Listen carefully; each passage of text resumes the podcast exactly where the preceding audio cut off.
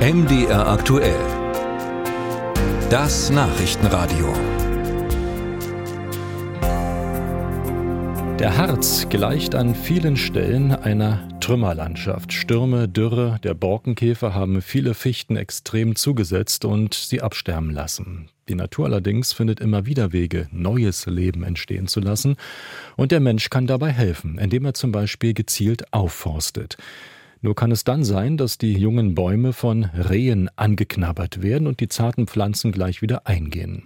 Förster und Waldbesitzer denken deshalb darüber nach, berichtet Dorin Jonas, wieder stärker zu jagen. Er ist hier an dem Punkt verbissen worden. Jetzt ist er hier wieder verbissen worden, immer die Terminaltriebe, ja. Eberhard Reckleben steht auf einer großen Wiederaufforstungsfläche im Oberharz und hält die Spitze einer jungen Buche in den Händen.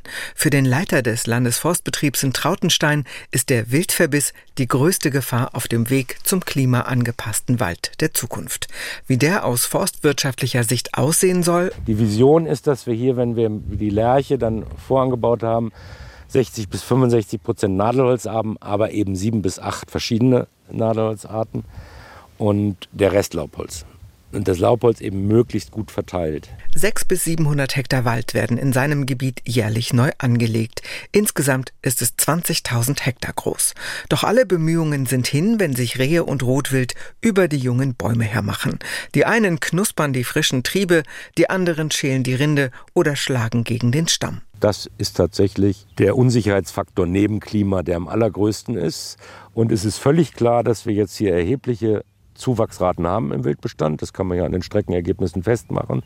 Und wenn wir das nicht gestoppt kriegen, dann kriegen wir ein massives Problem und der Wald wird vom Wild entmischt. Meint ganz praktisch, die besonders klimaresistenten Mischbaumarten haben kaum eine Chance.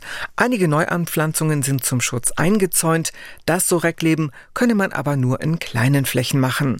Damit ein neuer, artenreicher Wald entsteht, ist aus Sicht des zuständigen Ministeriums für Wirtschaft und Landwirtschaft eine Umstellung der Jagd notwendig.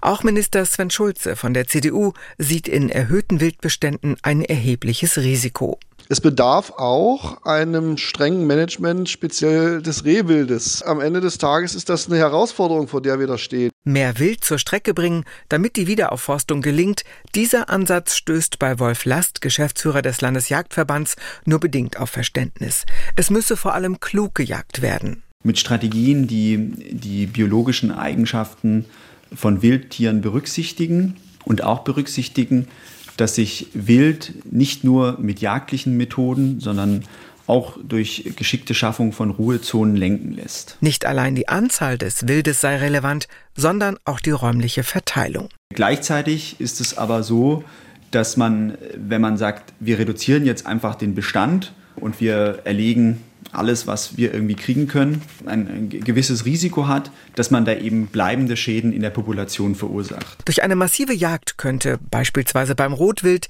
die genetische Vielfalt und damit auch die Anpassungsfähigkeit verloren gehen.